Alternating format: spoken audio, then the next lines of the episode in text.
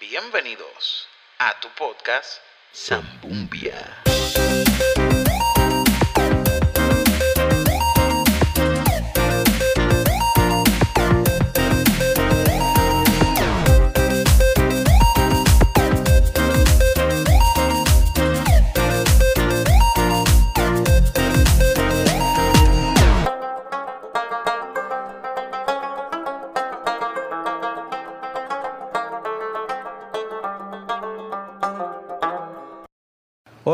Y bienvenidos a un nuevo episodio de este tu podcast Zambumbia, un podcast no apto para changuitos, porque aquí nosotros hablamos de todo y todo es todo literalmente hablando.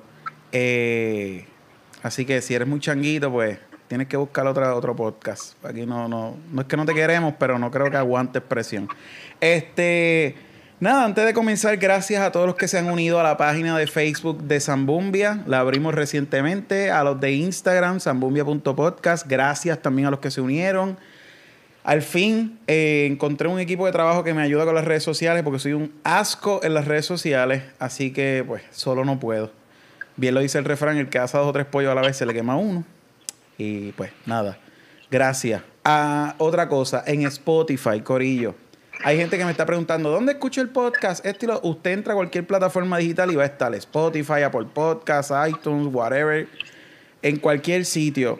Eh, pero es bien importante que si escuchas en Spotify le des follow también allá.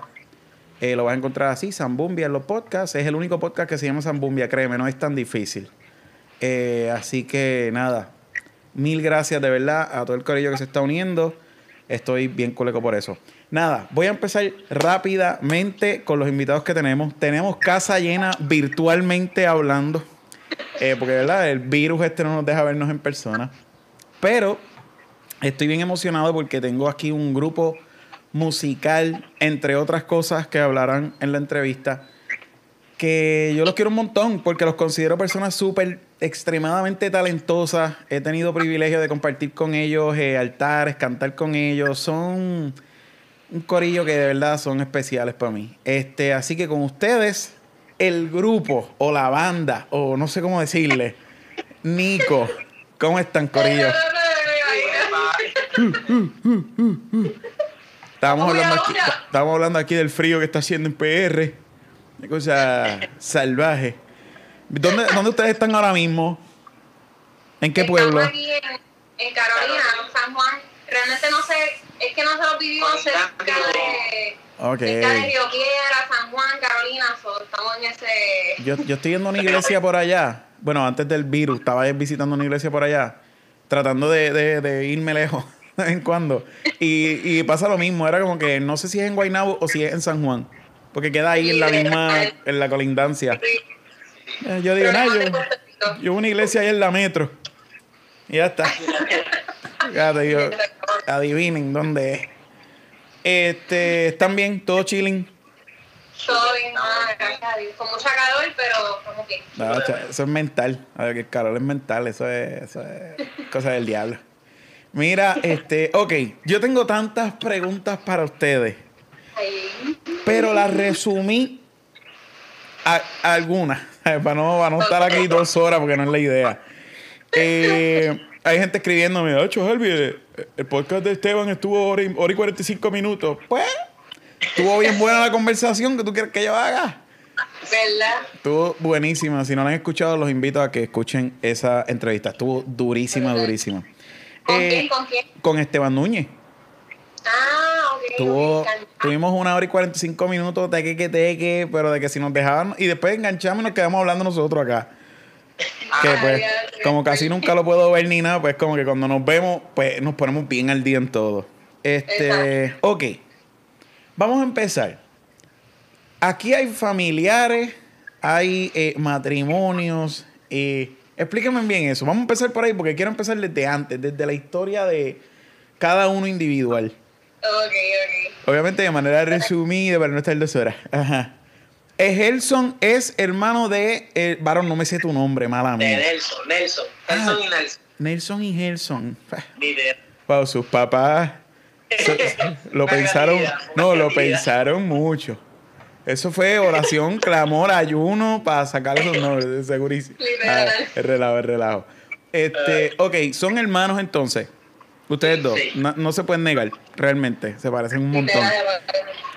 Yadis, ¿cómo? Vamos a empezar por ahí, esto es rápido. ¿Dónde tú conoces a, ¿Cómo es- yo entro a esta? a- a esta familia? Cuéntame, porque, porque aquí la llegada fuiste tú. Literal. yo estoy de sobra aquí. No, jamás en la vida, no diga eso. Cuéntame, ¿cómo llegas a ello? Ajá. Pues, mano, creo que fue todo en la universidad. Yo, Mm. yo primero conocí a Nelsito, de cariño le decimos Nelsito, Ok. este, y yo lo conocí en la universidad, estudiamos juntos. Y también los tíos de ellos dos pues iban a mi iglesia antes y pues los conocí así. Ok. Y a Gelson pues lo había visto de, de, de saludarlo y ya, De lejito. Era como que el hermano pues tenía amigo a Nelson. Ok. Este, entonces, luego Gelson llega a la universidad porque él es, él es menor que yo por dos años. Ok. So, cuando él llega a la universidad, pues ahí yo lo conozco como de, de pana, de saber quién tú eres, además de ser el hermano de mi amigo, pues eres mi pana, eres mi amigo. Y ahí empezó todo. Y cosas de la Más vida. historia, además historia. De Sí, verdad sí. que yo no sé, todavía yo me sorprendo. Yo, wow, yo te miré con Gelson, ¿cómo rayos? Gerson, ¿cómo tú te sientes en cuanto a lo que ella acaba de mencionar? Eh, Dinos algo ahí. Sí, sí, nosotros éramos bien panas. Antes de, de, de esto, éramos bien panas y, y no nos gustábamos, nada que ver. Nada que ver, Nunca habíamos pensado como que en esto y que pasara fue bien raro. Y nos tomó tiempo acostumbrarnos, pero. Sí, porque eran nos panas. Sí, mano, fue bien Sí. raro al principio, awkward. Y siempre- Cuando todo, el mundo se, cuando todo el mundo se fue enterando, era como que, ¿qué? ¿En serio? Es que también existe el miedo. Ajá. Un par de, par de veces yo los cogí y de momento me reían y se soltaban las manos, como que, ay, que no pasaba nada. Diatre, bien clásico, clásico de, de- Diatre, pero también es, como estaba diciendo, es bien, es bien, existe siempre el miedo de que no, que la amistad no se rompa, o qué sé yo. So, de milagro, este, ¿sabes? Porque casi siempre la gente para por eso. No, es como que no, no, no, porque después la amistad se daña. Y en este caso tú también, que ya conocías también a Nelson, que era su hermano, que Exacto. era como que, ah, pero mira, qué chévere. ¿Ya llevan cuánto de casado? Hacho, llegamos mañana, ocho. Ocho meses, no ocho, Ocho años. meses. Ah, yo decía ocho años, pero ¿cómo es posible si yo me acuerdo de su boda? Cuando yo te conocí, tú estabas casado, ya. yo no sabía que eran esposos. Ay, mi madre, ocho meses, qué bonito. Y necesito, necesito, necesito un prematuro en esto. Yo me casé el día que empezó la cuarentena. El ¿Qué? 15 de marzo. ¿En serio? ¿El día que empezó? El primer día que sonaron las alarmas. Ese día yo me estaba casando. Anda la madre. Pero había gente, o sea, ok, hiciste boda y toda, la gente se tuvo que ir. Bueno, hice boda, pero tuve que cortarla súper... Ya, ch- qué horrible. Anunciaron, anunciaron el toque de queda Ese ese, día. mismo día. So, estaba Estábamos vueltos locos tratando de ver cómo lo íbamos a hacer, pero todo surgió bastante bien, pero la cortaron, tuvimos que cortarla. O sea que yo me atrevo a, a apostar que no has podido salir de miel ni nada. Porque cerraron aeropuertos y todo. Todo, no me pude ir, no me pude ir, tenía un viaje para México, no pude irme. Diatre. Estaba cuarentena de nueve miel. Nada, se lo contarás a sus nietos y no te creerán tampoco, seguramente. Cuando le digan, "No, la- no, el día, ese día, ese día empezó una pandemia en Puerto Rico. Y ellos, hacho, este abuelo de nosotros más embustero. Yo creo que, yo creo que nadie nos, nadie nos va a creer cuando nosotros hablemos de esto, que seamos viejos. Nadie nos va a creer. Nos van a decir así. Nos van a decir, esos viejos son unos locos. Yo creo que ya están ahí picando para otro lado. Pero nada. O sea, el 2020 ha sido la loquera más grande de, de mi vida. Eh, O sea, en 27 Bueno, años que yo llevo en este planeta, esto, esto ha sido el año más loco del mundo. Ellos pueden decir que fue la última boda en Puerto Rico.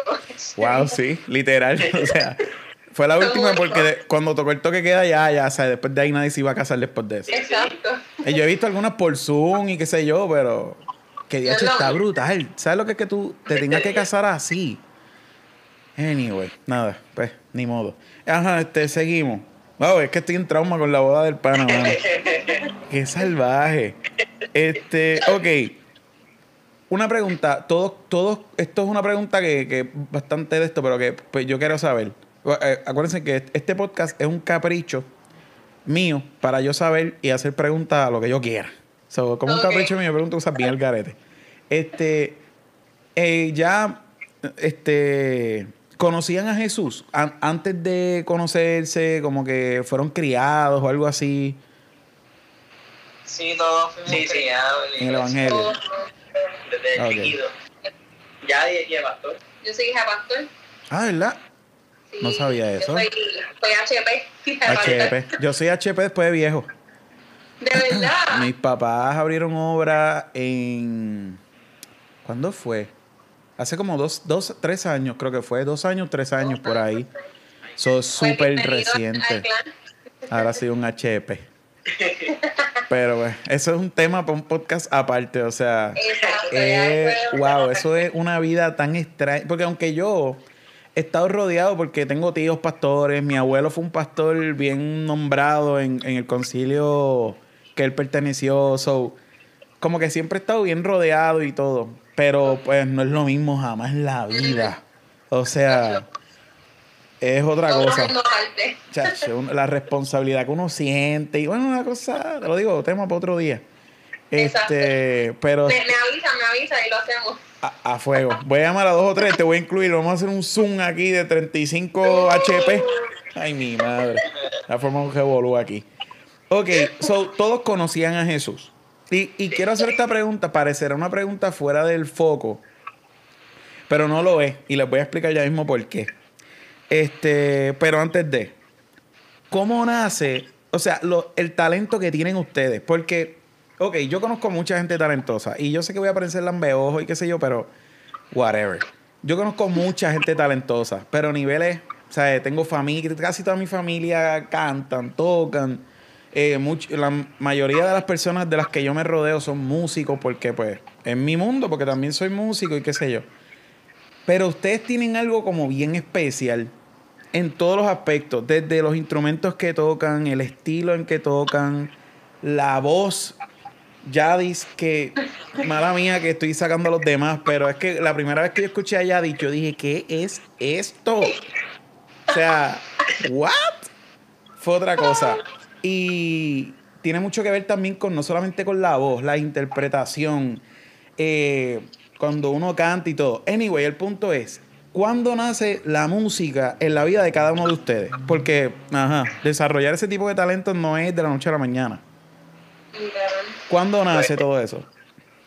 Por lo menos mi de Gerson nació desde chiquito porque mi tía tenía un, una, una bandita de música jíbara.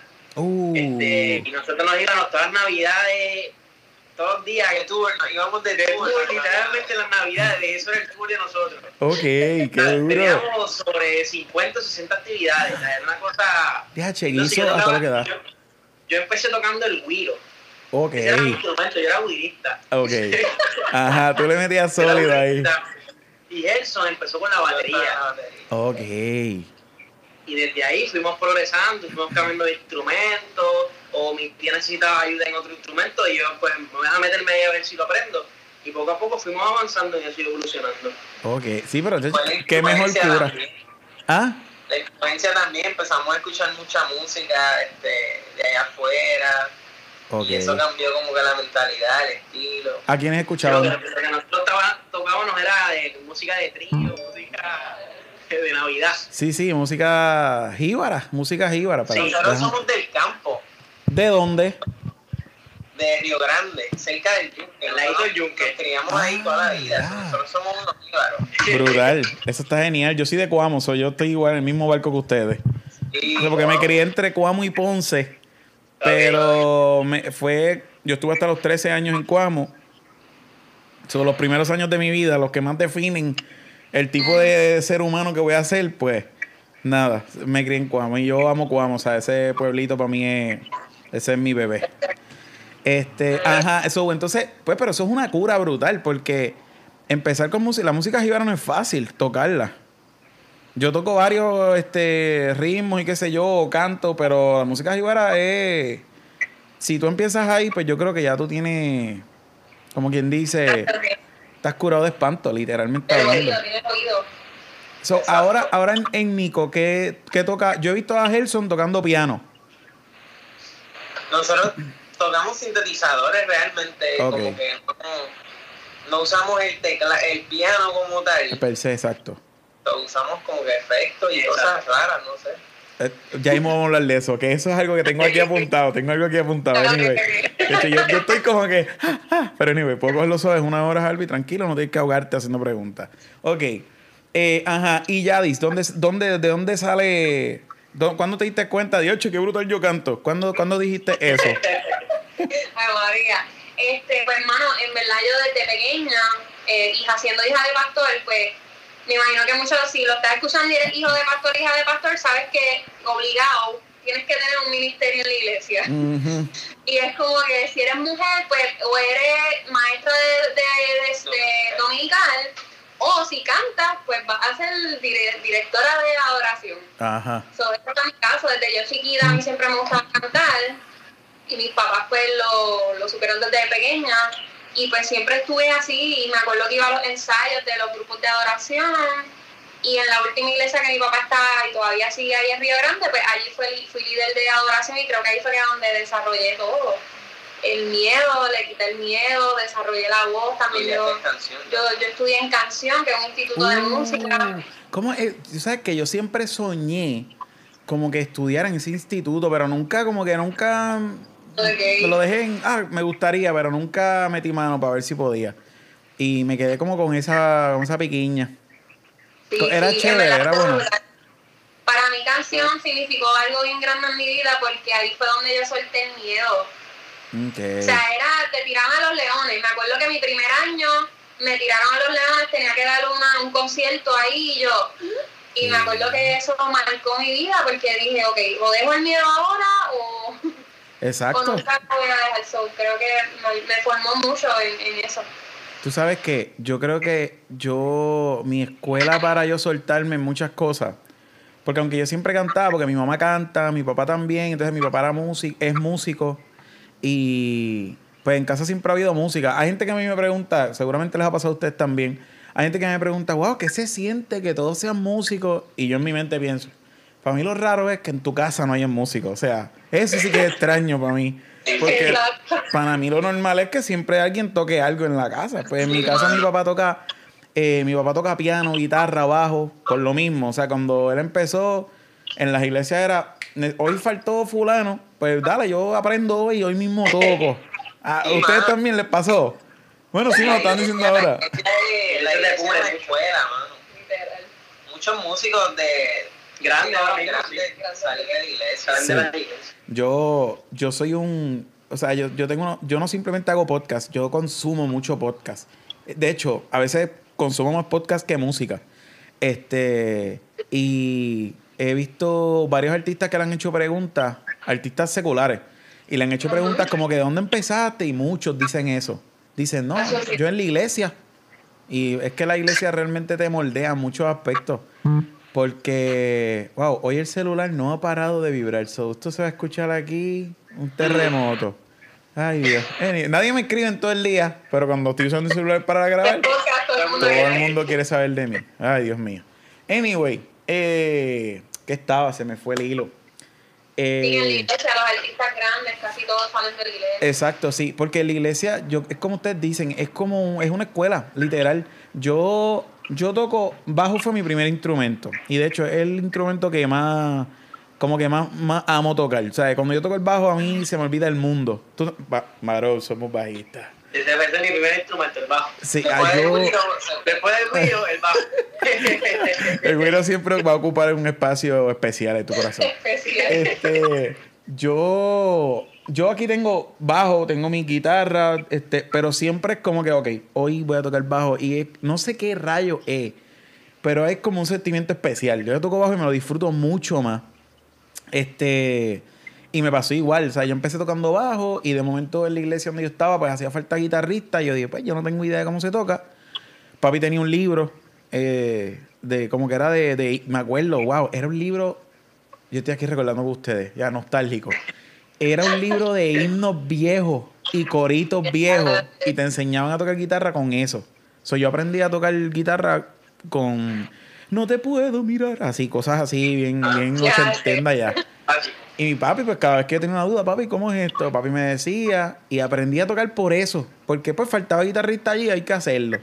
hasta batería. Y yo no toco batería. O sea, yo lo que hago es lo básico. Tú sabes que la gente hace el, cuando los coritos. Puedo hablar de coritos con ustedes, porque ustedes saben lo que. Ah, yo tocaba así. Los, los más profesionales, pues tocaban el, el songo. Tunca, tunca, tum, y yo tunca, tunca, tunca, pero sólido. Tacho, esnea el partido, bueno, otra, una cosa salvaje. que a la doñita le gustaba más como tú tocabas. No, el fuego, el fuego se sentía más cuando yo tocaba. Porque el, son, el songo era, el songo era muy profesional. Ay, Dios mío, después de esto no me invitan a ninguna iglesia a mí. Qué fuerte, qué fuerte. Pero es que son cosas sentimentales, son cosas que yo creo que todos los que escuchan esto, que salieron del mismo ambiente de nosotros, saben la que hay. Saben la que hay. Este, ok, vamos a hablar de Nico. Cuando yo escuché Nico la primera vez, ok, yo los había escuchado a ustedes en la iglesia, pues, este, eh, sobre todo en Gosén, que ustedes los invitaban mucho y cantábamos todos juntos en Los Jóvenes y qué sé yo. Y obviamente en las iglesias uno canta eh, covers, son covers de, de canciones ya. Cuando yo me entero que ustedes son, que ustedes van a zumbar una canción, que la primera que zumbaron fue, ustedes tienen dos canciones, ¿verdad? Dos sencillos ahora mismo. La primera fue la de Regresa. Regresa. Cuando yo escuché, o sea, y cuando yo escuché esa canción, yo dije, "E- este, este, este corillo me quieren hacer que a mí me dé algo.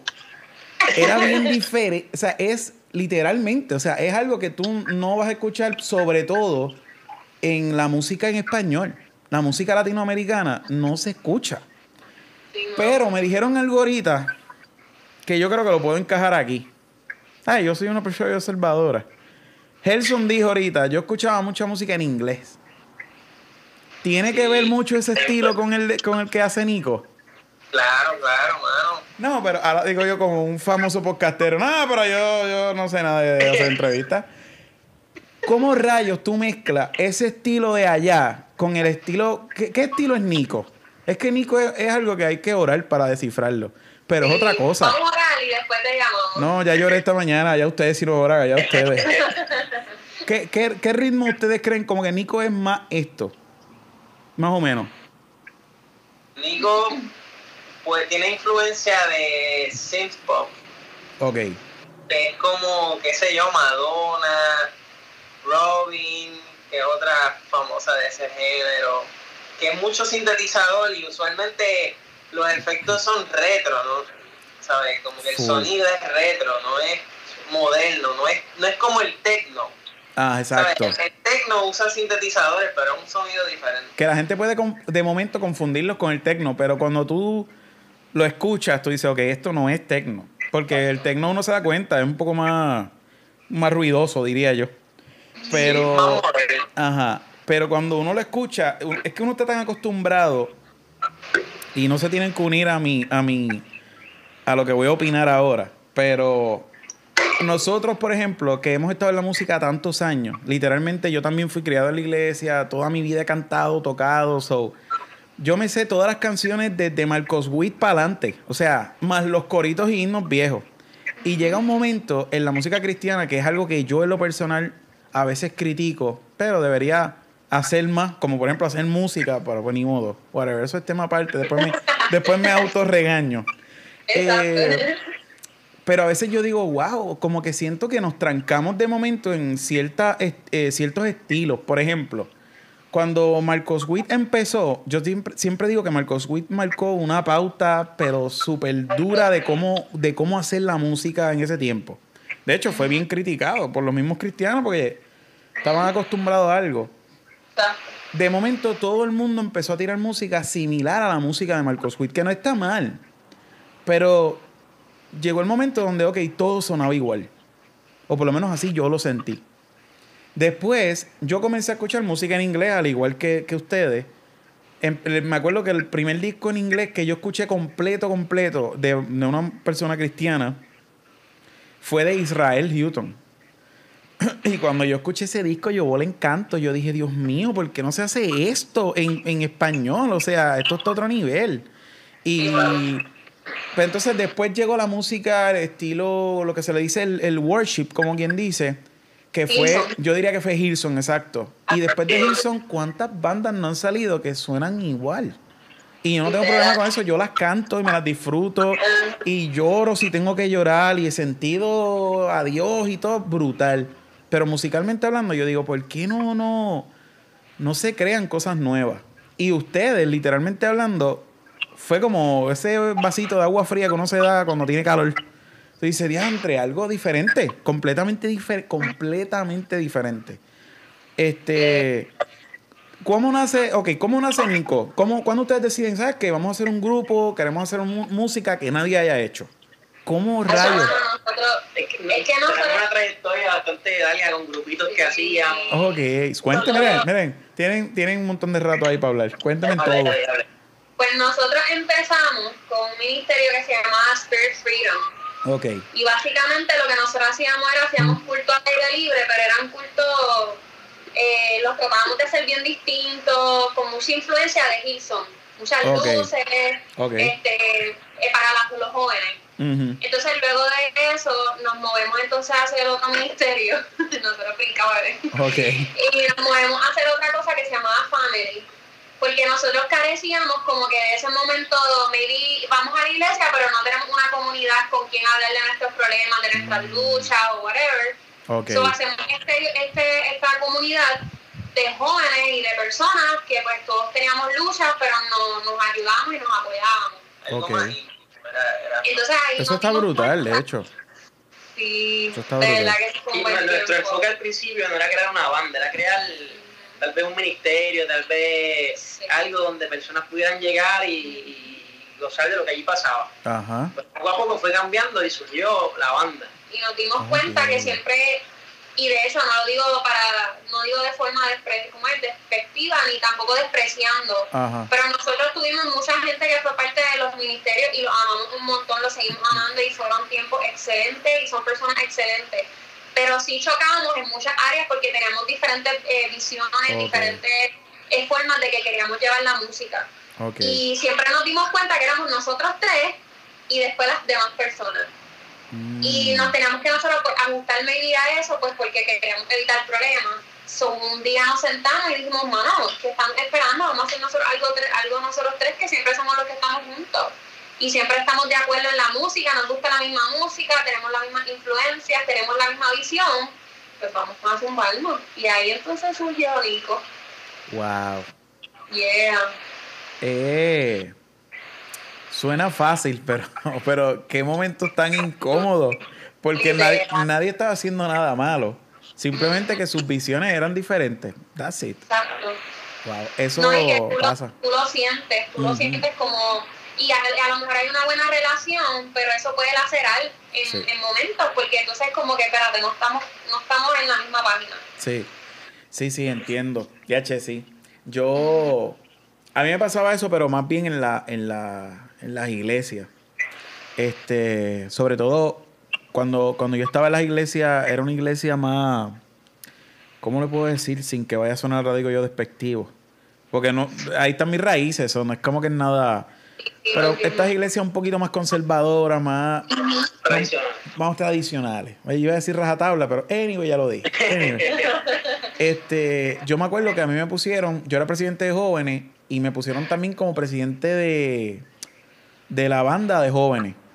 Y de ahí, pues me ponían siempre en la banda la normal de, de la iglesia per se. Y me ponían a, a, pues, a- a también me decían, mira, pues prepáranos el repertorio de esta semana o de esto. Entonces, yo con los jóvenes, yo decía, le- mi excusa era, no, pero es que esto es para los jóvenes, vamos a salir un poquito de los himnos tradicionales y los coritos, vamos a meterle más, para ese tiempo era, vamos a meterle más al escampo, este, que un poquito más rockeadito, más... Y pues en los jóvenes no había problema, pero cuando era un culto ya de domingo, al principio fue un revolú, por lo mismo. Porque lo, queríamos hacer lo mismo, o sea, queríamos ese momento de adoración.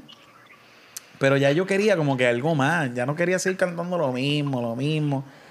Y al principio yo me acuerdo, eh, tú tenías que cantar detrás del atril, era como que suave ahí. Yo empecé a moverme del atril. Después eso, como quien dice, lo perfeccioné en, en Gosén, porque a mí hubo dos o tres en Gosén que me decían, ven acá, muévete, mijo, disfruta de este altar, o sea, porque yo estaba, yo estaba acostumbrado a cantar detrás de un atril, ¿sabes? Que pues ni modo. Pero eh, me pasó lo mismo en ese aspecto. Que uno quiere como crecer, porque lo que uno quiere ¿cómo te- o sea, yo digo que es que pues si Dios le pone uno esas ideas en la cabeza, pero uno tiene que hacerlas, punto. Este, y uno se vuelve hasta una responsabilidad, porque si Dios te estaba poniendo eso en la mente, es, es por algo, no es por nada. No, y que Este, el momento que nosotros decidimos tomar la, o sea, nosotros tomamos la decisión de, de crear el grupo, Ancho, se nos abrieron puertas que, empezando porque la primera canción, quien nos mezcló la música y quien nos hizo todo fue Steven Risher, que es el pastor que es ahora el pastor en Hilson Monterrey, wow. que para ese tiempo él estaba en un corazón y nosotros los admirábamos a ellos por una cosa ridícula. Y un día dijimos, bueno, vamos a enviarle un email a ver si él nos trabaja la música. Y así fue. Qué Y para nuestra brutal. sorpresa, este, esa canción de Regresa, que es nuestro primer sencillo, la usaron para promocionar su conferencia en México. Eso es una promo brutal. Mano, O sea, fue... y- o sea, literalmente tenemos más, más, más fans, así por decirlo, en México que en Puerto Rico. Eso, eso pasa mucho. Bueno, Y no hay, mucha gente cree que somos mexicanos y que somos de allá, pero somos de Puerto Rico. es que oh, esto va a sonar bien, bien, no sé si suena hasta, hasta ay Dios mío. Eh, No lo digas así. No, es que no es nada malo, pero yo iba a decir, sí, es que su estilo así es como bien, Ajá, bien, ok, ok. bien influencers de allá, de México, y esas cosas.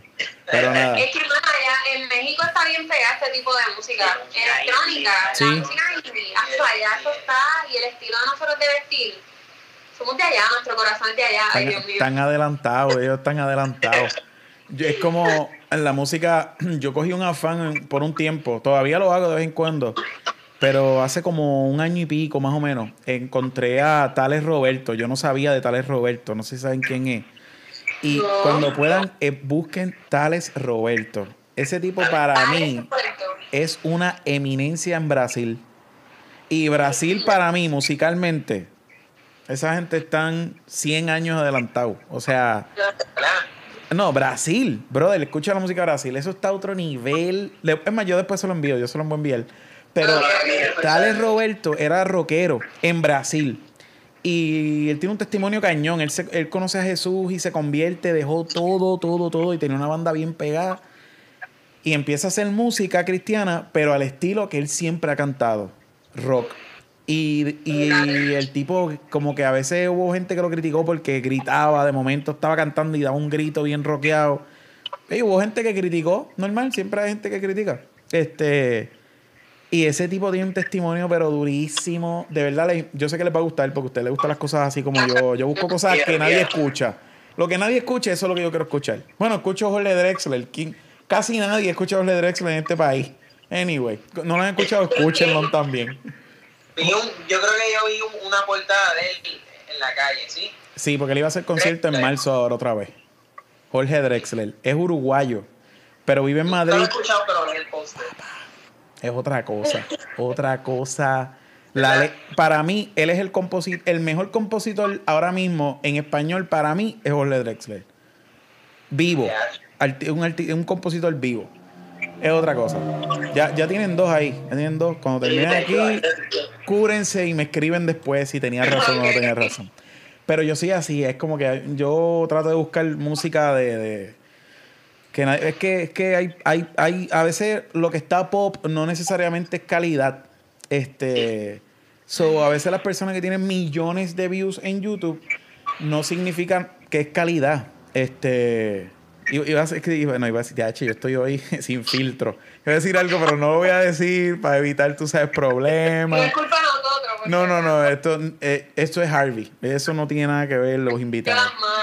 Pero, pero ustedes saben a lo que me refiero. O sea, ¿qué, qué es lo que está pegado ahora? Tú- millones y millones de views. No es calidad. No lo es. No es música tan siquiera. Este. Pero, anyway. Ajá, seguimos. Nico. Nace Nico entonces. Ustedes tenían una visión bien diferente. Y comienzan a crear la primera canción, que fue la de Regresa, ¿verdad? ¿Cuánto hace cuánto fue la de Regresa? La estaba escuchando ahorita, de hecho. Como tres, como tres. Ok. Como dos tres. Dos y Cu- medio. Cuando sale ese primer bebé, ¿qué ustedes sintieron? Fue Yo- como un sueño, fue como que viaje, estamos.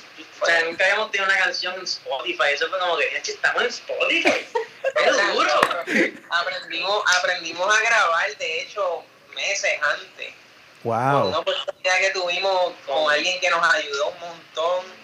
Y fue un logro, mano, de verdad fue un super logro. Wow. Tú sabes que a mí me pasó lo mismo con, Spot, con, con el podcast, con Zambumbia. Yo toda mi vida he soñado con tener, obviamente, mi mu- música mía arriba en, en, en Spotify y eso. Y es increíble que lo que tengo en Spotify hace un año ya, aunque ahora es que estoy dándole duro a esto, es el podcast. Pero fue igual, cuando yo vi que decía Zambumbia en Spotify, Yo confieso. no, eso fue otra cosa, ¿sabes? famoso. que aunque uno no tenga ni un follower, pero ya tú te sientes como que realizado. Ya tú dices, o sea, o sea, ACDC, por favor. O sea, yo soy yo. Anyway. Eh, pero nada, espero algún día compartir ese sentimiento de esa primera canción con ustedes. Ya, de hecho, yo, esto es algo que yo nunca he dicho, yo creo, aquí en el podcast. Lo voy a decir ahora. Yo tengo mi primer sencillo escrito hace como un año, yo creo. Ya que tengo la canción escrita. Sí. Y se llama este, Seguramente Fui Yo. Y yo la tengo escrita, ya yo le hice el arreglo casi completo y todo. Pero pues, ajá, no la he ido a grabar. Es que pues grabar requiere dinero, dinero. Hacho, sí. Pero eh, estoy loco por. Y eso, eso mismo nos pasaba a nosotros con Nico, no había dinero. Mi papá tiene un negocio en Fajardo, nos metíamos ahí dentro del negocio, cerrábamos todas las puertas, ahí grabábamos las voces, porque no había estudio, era, era casero full. Ajá. Con una, con una computa, una, una laptop que conseguimos en, en, En una casa de Una casa empeño, de yo- empeño. mi primera computadora en una casa de empeño me creo que en 300 dólares, no había dinero. Qué duro. O sea, que todo eso, eso fue porque queríamos hacerlo y o sea, no, había, no había montaña que no podíamos cruzar para hacer eso. Sí. Pues yo, me, está bien, gracias por decirme excusero. Realmente lo es. Ese mensaje para ti, Eh, Javi. realmente lo es. No puedo. te- equipo tengo. O sea, por lo menos alguito. Podría grabar, pero anyway. con ese micrófono que tiene. Ahí Ah, está bueno. Mi nueva adquisición la compré, hace- me llegó hace como, como una semana y grabé un podcast solo hablando. No tenía invitado y grabé un podcast solo porque, quería probar el micrófono. Está durísimo, está- lo amo. Este es mi, mi nuevo be- mi bebé. Pero sí, realmente ten- puedo hacerlo. Es excusa, pero nada, lo voy a hacer. Se los prometo. Lo- le voy a dar mention en la canción. En algún momento de la canción me a escuchar un Nico, pero bajito, bajito, bajito, bajito. Este. Entonces, ajá, nace, sale esa primera canción, se ven en Spotify, pensaron ya, o sea, Grammy, aquí vamos. Este, ¿cuándo? Featuring, featuring con Lady Gaga, featuring con Taylor, vamos por ahí. Eh, ya estamos al lado. No, pero eh, vamos a ver si Lady Gaga se convierte, le mete mano a Nico está ready, Nico está Ay, ready. ay, ay. Este, yo quiero que esa mujer se convierta. Eh, desde que vi la película de que hizo con, con esa Ah, película. Dios. Brutal. Esa película, yo no me atreví a verla porque estaba en un momento de mi vida bien difícil cuando esa película salió y no me atreví a verla. Porque me dijeron, esa, esa es bien, bien fuerte la película. La compré ahora, en la pandemia. Fui un momento a Walmart un día eso de hacer compras y dije, mira, la película está aquí barata, vas a comprarla. Y la vi. De más está decir, de más está decir que lloré. Ay, pero lloré aquí. Todos, yo creo que todos lloramos. Lo bueno es que vivo solo. So, lloré, grité, pataleé y nadie me escuchó. So, eso es lo ventajas de vivir solo. Este, luego de eso, yo escuché la, canción de, de, de Regresa. Es un mensaje cristocéntrico, me atrevería a decir, eh, con un estilo único, literalmente único. Cuando salgan de aquí de la entrevista, no ahora, escuchen el podcast completo. Cuando salgan de la entrevista, busquen Nico en YouTube y busquen Regresa vuelen encantos como vuelo yo cada vez que la escucho. Luego de eso, ya yo me imagino que había gente pensando, qué grupo tan raro. Porque, vamos a hablar claro, el estilo de ustedes es un estilo así bien estiloso. Yo los envidio, porque ustedes se ponen cualquier cosa y se ven cañón y yo no puedo, porque no me pasa. Yo digo que eso es la, eso es la actitud, eso es la actitud.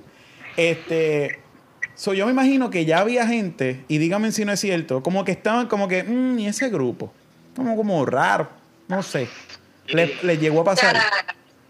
Sea, sí, recibimos muchos comentarios. Y fue más de, de la gente, maybe, este, que del entorno de nosotros y de Puerto Rico. Eh, que sí, como que era. Mucho apoyo, mucha gente que nos apoyaba. Pero su canción no dice Dios, no dice Jesús. Sí, eso, eso es el clásico. El video, el video salía una muchacha como bailando, ¿verdad? Brutal, sí, la vi. Y dijeron algún comentario sobre eso, no me acuerdo, pero Sí, Sí. Wow, que mucho, que mucho criticón hay, hay que decirlo así. Y, y es como ustedes dicen, lamentablemente, bueno, bien lo dice, no hay profeta en su propia tierra, a veces uno tiene que salir, este, pero que mucha crítica, sabiendo la calidad, porque es que no, no se fijan ni en eso. Y tiene el mensaje, porque lo tiene, a menos, bueno, anyway, que hay gente No, pero que... esta, esta fue, regresa fue el comienzo, porque la vial fue como Ay. decir, Esa fue el lifestyle. Por eso quiero hablar, por eso quiero hablar de, de... Ah, espérate, ¿qué pasó? La llamada se fue. Volvieron. Ah, Ok. Estamos ahí. Ahí está, ahí está. Ay, Dios mío, Dios mío, señor. Sí. Ok, eso mismo iba a ir. No estamos aquí. Eso mismo yo iba a ir. Yo decía, ok, regresan. Pues hubo gente que la criticó, pero después sale la vial. Y la vial fue un boom. O sea, ¿de qué trata la vial? Digan ustedes ahí, porque a mí me gusta mucho la vial. O sea, de hecho, me atrevería a decir que mi favorita de las dos es la vial. Y yo creo que es por el ritmo que tiene. La canción es tan pegajosa, es otra cosa. O sea, cuando esa canción salió, yo, yo la tenía 24-7 puesta. Cualquiera que me escucha diría, eh, como que la vial y este lo está escuchando, pero me da igual. Realmente la canción me encanta, el ritmo está súper pegajoso. ¿De dónde sale la vial? ¿Qué mensaje tiene?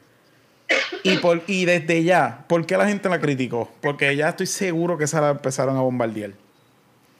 Es que la, la vial es, la vial es algo que, que los cristianos usualmente no hacen y es como que escribir sobre la experiencia de algo.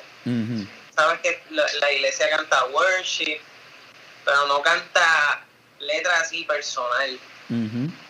Y, y La Vial es una canción que literalmente es eso, es la experiencia de una persona y es como que un llamado a, a- a que esa persona se, se haga cargo de las cosas que tiene que hacerse cargo en la vida, confrontación. Porque lo que pasa es que también este, nosotros, nosotros salimos de ese ambiente de la música worship y a nosotros nos funciona porque nosotros sabemos el lenguaje y conocemos la relación con Dios, ese momento de intimidad. Pero cuando tú vienes y sales de la iglesia y quieres maybe hablarle a otras personas, esas personas no conocen ese lenguaje porque la realidad es que no se, no, ese no es su entorno. Y entonces nosotros decíamos, mano, nosotros ya hay mucha gente haciendo música cristiana worship para la iglesia, para la gente de la iglesia. Pero gente fuera de la iglesia, nadie le está haciendo música a ellos que lo- los inspire o los confronte o les diga, no estás haciendo esto. Y nosotros dijimos, pues vamos a hacer esto porque ellos necesitan que alguien lo haga, porque Exacto, Y- literalmente. Y, básicamente ese es el propósito de Nico. Nico no quiere llegarle más bien a todos a los cristianos. Nico le quiere llegar a la persona que, que no escucharía una, una canción de regular worship porque Exacto. no, no, le- no le gusta. No se identifica con la jerga, la- la- los términos que usamos en la iglesia. No, ¿Sabes? y, y no se identifica, no se identifica con la acción de la iglesia, porque ellos no están envueltos en eso, ¿entiendes? Exacto, no lo entienden. A mí, a mí la vida me gusta mucho, de verdad. y está, está brutal porque al, al público que queremos llegar es el más público que nos ha dejado saber, como que, mano, su música me llega, su, me confrontaron, me siento confrontada, me siento confrontado, y ahí tú te das cuenta, wow, lo que queremos lograr se está haciendo. Siendo efectivo. Ujú, Y ellos So, son los, ellos son los que necesitan. balanza, las críticas y la gente que le gusta y, y se confronta, mano, de verdad, de verdad, pre- Más eh, peso tiene. Sí, mano, más Sí. peso tiene la gente que se, se identifica con la música. No, y su música literalmente llega a lugares donde, como ustedes decían, un worship no va a llegar, ¿entiendes? Y algo que me gusta mucho, eh, que es como decía Gerson ahora, muchas veces los cristianos no escriben sobre problemática social. No lo hacen. Estamos muy envueltos en, en nuestra relación con Dios, en adorar a Dios, que está bien, que nos toca hacer y que nos llena hacerlo. Pero no todo es espiritual. Y, hay- gente que todo lo quiere espiritualizar y me van a disculpar los que no estén de acuerdo. Pero yo creo que somos humanos también. Y, y es como ustedes dicen, hay gente que no está en la iglesia, que no va a escuchar la prédica de la iglesia, que no va a escuchar los sermones de la iglesia diciéndole qué hacer y qué no hacer. Hay personas que ya están envueltos en algo. Y en este caso, la Vial, que eh, habla sobre, si no me equivoco, sobre la pues esto, esta cuestión de irse de fiesta y te sentirás muy llena o lleno, porque eh, creo que le pasa a ambos, ambos, ambos sexos en esto. Y vas y bailas y cantas y bebes y haces todo lo que te dé la gana y cuando sales de ahí, ese vacío que tienes. Eso no, o sea, ¿de qué otra manera tú vas a llegar a esa persona si esa persona no va a llegar a una iglesia? Pues vamos a escribirle una canción que ellos no, no, no, no la vean como, ah, esto es cristiano. Sin embargo, tiene un mensaje súper extremadamente positivo. Para mí fue genial. Yo tuve una experiencia en mi trabajo, yo trabajo en Banco Popular, Ajá. anuncio no pagado. Anuncio no, Este, anuncio no pagado. No, no hay auspicio aquí, no hay auspicio aquí. Ajá. no me pidan favores, por favor. Este, y tuve una experiencia de un muchacho que estaba hablando con él, él es músico también, y él, él canta en la, en las barras, Ok. él solo con guitarra. Y estábamos hablando y él me dice, ¿y tú haces música? Porque tienes el look de como que, que eres músico, whatever. Y yo le dije, sí, mano, yo tengo una banda. Y me dijo, ah, no me decir que es cristiana, porque no quiero escuchar música cristiana. Y yo le dije, mano, ¿sabes qué? Simplemente escúchala. No le dije nada. Yo le dije, mano, escúchala. Y mañana me dice. Y el chamaco vino donde mí y me dijo, ya, mano, ustedes están brutales en la letra, ustedes confrontan. ¿Ustedes son cristianos? Y yo, sí, nosotros somos cristianos. Ya, mano, sigan haciendo eso porque en verdad se diferencian de mucha gente. Y eso, eso estuvo brutal. Ese, sí, ese es el propósito que queremos. Sí. Wow. Bueno, eh, de hecho tengo mil cosas en la mente, pero no las voy a decir porque quiero se- seguir sociable. Eh, yo me pongo a veces así medio... Ok, ¿hay algún proyecto por ahí que venga? Yo no sé ustedes, yo estoy loco por escuchar otra canción ya. Denme una primicia, denme una exclusiva aquí. Bueno, ¿quién habla? Gozo, gozo. Eso, eso es un lágrimo. Mira, este, No, no. vamos a terminar esto aquí. Vamos a terminar esto aquí. tenemos, tenemos material por ahí trabajando, Yes. corriendo. Tenemos una que va a salir este año full antes de, de que termine. Brutal. Sí, la- básicamente tu- tuvimos un lapso como que de, de, de, de, de estar pasivos porque él se casó, después estaba en planes de casarme y todo eso conlleva mucho dinero. Ajá. De Me, me imagino que sí. Literal, y entonces tuvimos como una pausa por eso, pero nuevamente la pandemia nos ayudó a retomarlo y a trabajar mucho porque estábamos sin hacer nada, así que podíamos trabajar, trabajar, trabajar, trabajar, así que ¿Tú sabes qué? viene a. Mano, yo concuerdo contigo bien brutal en eso. Yo, obviamente la pandemia es algo bien triste, ¿verdad? Lo que está pasando y qué sé yo. Pero yo creo que to- todo tiene algo positivo. Todo, todo, todo. Y en lo personal, el podcast, por ejemplo, el podcast a veces pasaban semanas que yo no grababa nada. Por eso mismo, porque tenía que hacer 30 mil cosas, o trabajar, o irme a estudiar, porque yo estudio, trabajo, esto, lo otro. eh, eh. Y entonces, pues yo hacía esto siempre con, bueno, esto es un plan que, que quisiera volver a retomarlo, pero es más difícil. Por ejemplo, si yo iba a entrevistarlos a ustedes, pues teníamos que buscar dónde encontrarnos, yo llevarme el equipo para que fueran personas, bla, bla, bla. Y desde que empezó la pandemia, yo creo que yo he hecho más por el podcast desde que empezó la pandemia que antes. Y fue por eso. Porque no tenía nada que hacer, porque no, no podemos trabajar, no podemos hacer nada, pues ¿qué hacemos? Yo dije, pues déjame hacer. Empecé a ver que en los podcasts que yo sigo, pues lo hacían vía teléfono, no paraban. Y yo dije, pues esta es mi excusa perfecta. O sea, ahora es más fácil. Y definitivamente, por lo menos para el podcast, ha sido súper bueno. Qué bueno, mano. Esperemos seguir, ¿verdad? Por ahí para arriba creciendo. Este. Ok, so vienen cosas nuevas de Nico. Eso está fenomenal. Vi por ahí. Chitiache, me parecía la muñeca esa de- del canal ese que. eh, Dicen por ahí, aparente y alegadamente. Uy, nene, no, no, por favor. Mira, que están a punto de sacar la televisión por segunda vez. Afuera. No le da la vergüenza. Yo no, yo no sé para qué vira. O sea, ya, retírate con dignidad. Anyway. Este. Pero ajá. He visto algo de moda. Ok, ya o sea, hemos hablado varias veces.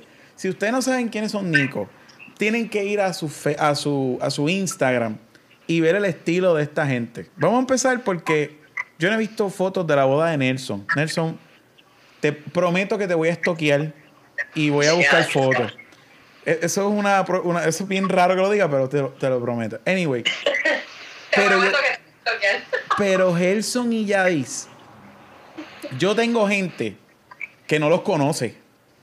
Y que empezaron a compartir fotos. Diablo, que qué brutal las fotos de su boda. Porque la, la ropa de su boda fue otra cosa. O sea, nadie se va a casar con la ropa que ustedes tenían. Y yo vi gente que son amistades mías que no tienen idea de quiénes son ustedes compartiendo fotos. Y yo, pero esos son Yadi y Gerson. Y yo ¿Y como que ellos, ellos no lo conocen. por- Porque ellos están compartiendo cosas de ellos. Y fue eso el estilo. Ustedes tienen un estilo bien particular de vestir, repito. Y de nuevo, yo los envidio. Eh, porque no me queda. O sea, los gorros que ustedes se ponen, la yo me los pongo, pero son ridículos. O sea, no me quedan. Claro que no, ¿De, yo. de dónde sale ese estilo y todo? ¿Y qué planes hay con eso? Porque he visto por ahí como de... no, es para que no estoy seguro, no quiero decir nada que no sea. Sí, sí, sí. Pero ¿qué hay con eso? Pues, mano, el estilo de nosotros, yo diría que nosotros, al igual que nuestra música tiene mucha influencia de Estados Unidos y de otras partes, nuestro estilo es de igual forma. Siempre nos ha gustado mucho la moda, los tres, siempre. Pero en estos momentos de nuestra vida podemos decir que ya encontramos ese, tú sabes que uno llega a una edad que uno dice, ok, este es mi estilo, y cuando uno llega viejo, uno tiene ese estilo y la gente te dice, ya sé que charro ese viejo, pero es porque es tu estilo, acabó. Sí, exacto. Y nosotros encontramos nuestro estilo y pienso que nuestras influencias son de, de California, Sí. de Europa. Nos gusta mucho la, mu- la, la, la ropa mística, colores negros. eh, y mucho California, muchos este, los eh, nercitos que usan mucho gorritos. Soy sincero, yo, yo, yo trabajo en Fajardo. Y. Fajardo la gente no está acostumbrada a este look. Y a veces yo iba al trabajo con unos look bien raros y la gente como que, ¿qué pasa este loco? Del carro, ¡ah, quiero el gorro! Y yo, Mira, bajen para acá, para Ponce o para el sur, para que tú veas que los van a mirar igualito. Igual. Cuando yo, yo que soy de acá, del sur más bien, este, la moda acá no es algo que se mueve mucho. Y cuando yo empecé a venir más, cuando empecé a ir más al área metro a cantar y eso, que prácticamente estuve un año que yo casi vivía allá en Caguas y entonces ah, siempre estaba por allá, pues cuando yo veía el estilo yo decía, pero no lo veía de manera eh, mala, negativa, era como que "Ah, eso aquí ya nada que ver. Yo decía, diadre, el estilo está bien duro. O sea, yo quiero, para que tengo que rebajar un poquito, pero yo quiero, o sea, se ve durísimo. Pero sí, es un cambio bien, bien drástico. O sea, bien brutal. Imagínate, y Fajardo, que eso está ahí al lado de ustedes. Porque ya en Japón, sí, por acá es más lejos, pero por allá está cerca. Ya, che.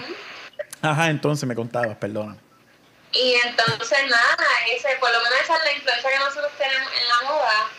Y por lo menos yo tengo mi página de que es 92, que, que es de moda. Y yo básicamente lo que hago es mostrar mi estilo, dar unos tips que otros. Porque hay mucha gente que quisiera ver el- su propio estilo, conseguir su propio estilo, pero no saben cómo conseguirlo, cómo yo lo defino Ujú. como yo busco ese estilo que me identifica a mí como persona, pues lo hago. Y también ahora estamos en planes de, de comenzar una línea de ropa junto con Gelson. A eso quería llegar. Ajá. So, estamos en eso. Y, y, y eso ya está en planes, porque eso está brutal. Tener una línea así está brutal. Sí, mano, de verdad que sí, como que nos hemos estado preparando. Gelson se ha estado educando. Él le gusta mucho la joyería, hacer prendas. Varón, somos familia. Ya, Yo sí, amo bueno. las prendas, pero niveles. De hecho, mandé a comprar dos sortijas en una tienda en Nueva York. Se supone que me llegan ya pronto. Estoy loco de que me lleguen ya. Ajá. Mira, como esto no se va a ver en el podcast. Ajá, ajá. Eh, Esto, pero- esto es top secret. cre- creando, creando. Ya sigue, ya, O sea que va a incluir joyería. Sí, sí, sí. Cuente- Pero esto no está terminado acaso. wax. Cuéntenme, con- cuenten conmigo como cliente. Adiós, ¿qué pasó? Video pausado. Ah, video- ahora sí. El diablo no quiere. Ajá, cuéntame. Ajá, entonces van a abrir eso entonces. Ya, che, metan mano, en serio. Metan mano con eso porque eso está genial. Y, el, y como le digo, o sea, las personas que los conocen, que saben, que han visto su, su estilo y todo, es como que, ok, esta es mi oportunidad de ser como ellos. ¿Entiendes? Llegó, llegó mi momento. Yo prometo, yo prometo rebajar y llegar así a Gerson y Nelson y estar así, así como, es- como Gerson, que está él así. Y, y me voy a poner su ropa, se lo prometo. Miren, Corillo, déjame ver, yo tengo, dejar que otra cosa. No, yo, yo- por lo menos yo cuadré todo lo que yo tenía acá. E- El resumen de preguntas que yo le tenía.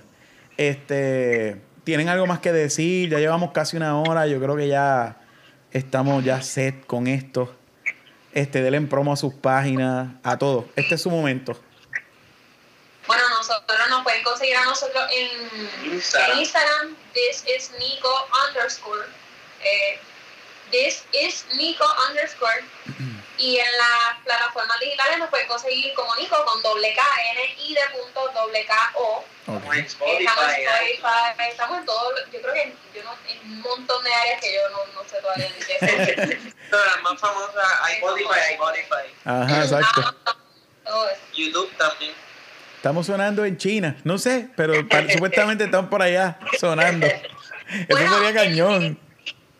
Nosotros tenemos una plataforma que los artistas me imagino que lo tienen y es que les deja saber en qué país lo han escuchado. Ajá. Nosotros en España y yo sí, Yo escuché uno de Marce. Sabretada. Mira, eh, me pasa, me pasa con el podcast. No es martes, pero me pasa con el podcast. Este, que acá también las estadísticas y eso, los analytics te dicen como que dónde más o menos te están escuchando. Y me pasa, me escuchan que si en tal sitio, que si en la Latinoamérica, y yo, anda, ellos entenderán lo que, las cosas que yo estoy al garete aquí diciendo. Porque, anyway, a mí se me olvida eso, anyway. Tengo que adaptarme ahora, ya estamos internacionales al parecer. Este, yo soy yo y así me tienen que soportar, decía alguien que no me acuerdo. Este, mira, Corillo, gracias un millón. Son los mejores. Gracias por decir que sí, por comunicarnos. Este, cuando zumben el próximo, la próxima canción o la línea de ropa, cualquiera de las dos, ya saben, me avisan y le damos promo aquí también. Eso sí, sí. Gracias, gracias. De verdad que Gracias, gracias. por apoyarnos y por, Claro, por decirnos para esta entrevista. Nos gusta mucho, la fue divertido. Sí. Sí, eso está, está cañón. Después, tú sabes, me ayudan con la prueba. ¿Ah? Si usted no es exigente, si usted no ha escuchado los otros podcasts, no están en nada. Están al garete. Están al garete. O sea, eh, ustedes no saben lo que es un podcast todavía. ¡Ay, mi madre! Se le subieron los humos al nene. No, no, no. No, no, esto lo hacemos con mucho cariño realmente y, y a mí me gusta hablar, por eso lo hice, porque parece que nadie me quería escuchar y dije, pues ahora voy a obligar a la gente que me hablen. Este, y así estoy, tú sabes. Pero nada, gracias un millón. Este, ya saben las redes de los muchachos, las redes mías ya todo el mundo sabe. Antes yo decía mis redes personales, pero ya no hace falta. No me busquen a mí. Eh, busquen zambumbia.podcast en Instagram, Zambumbia en Facebook, Zambumbia en Spotify, Zambumbia en el mundo entero. Eh, no me busquen a mí. eh, porque cuando digo busquen el podcast, Zambu, me están buscando a mí. Y he recibido, he recibido en mi, en mi Facebook personal, pero ya no estoy compartiendo muchas cosas. So, ya lo saben todo en Zambumbia. Así que nada, Corillo, gracias un millón. Eh, gracias a todos los que nos están escuchando también. Eh, va a ser hasta la próxima.